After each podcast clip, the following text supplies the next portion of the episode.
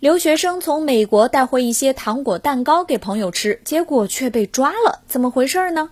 去年年底，杭州二十一岁的姑娘小妍去美国西雅图游玩，在当地的大麻制品专卖店买了不少含有大麻成分的糖果、巧克力和蛋糕。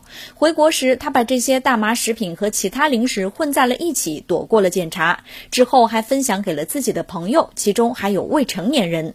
吃着吃着，几个人都有些上头，甚至还开始吸食笑气。